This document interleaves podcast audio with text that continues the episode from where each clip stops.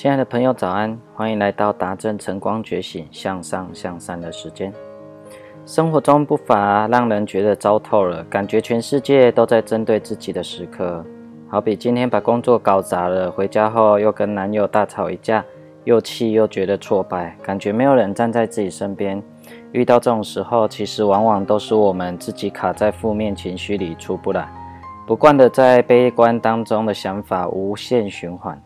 忘了去想想自己其实有多幸运。有时候你觉得自己很糟，事实上你并不糟，而是你的感受很糟。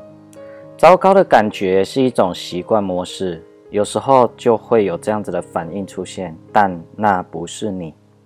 所以对这个情况要仁慈，把你从那个情绪中脱离出来。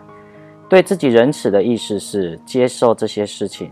接受它就是一种智慧，因为它不是你，你也不会成为糟糕本身。所以你逃避的事，它下次来就会越巨大。生命当中发生任何事，都是为了来帮助我们变成更好的自己。所以提供八个方法，让自己觉得在糟糕的时候可以快速脱离。一当事情不如意时，记得去看看那些还愿意在身边陪着你的人。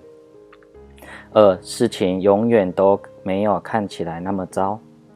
三，其他人其实不会真的为你感到抱歉。四，生活还是会继续下去。五，保持正向思考，接触能够对你有帮助的人事物。六，感激所有美好的小事。七，对所有人保持友善。八，别忘了大笑哦！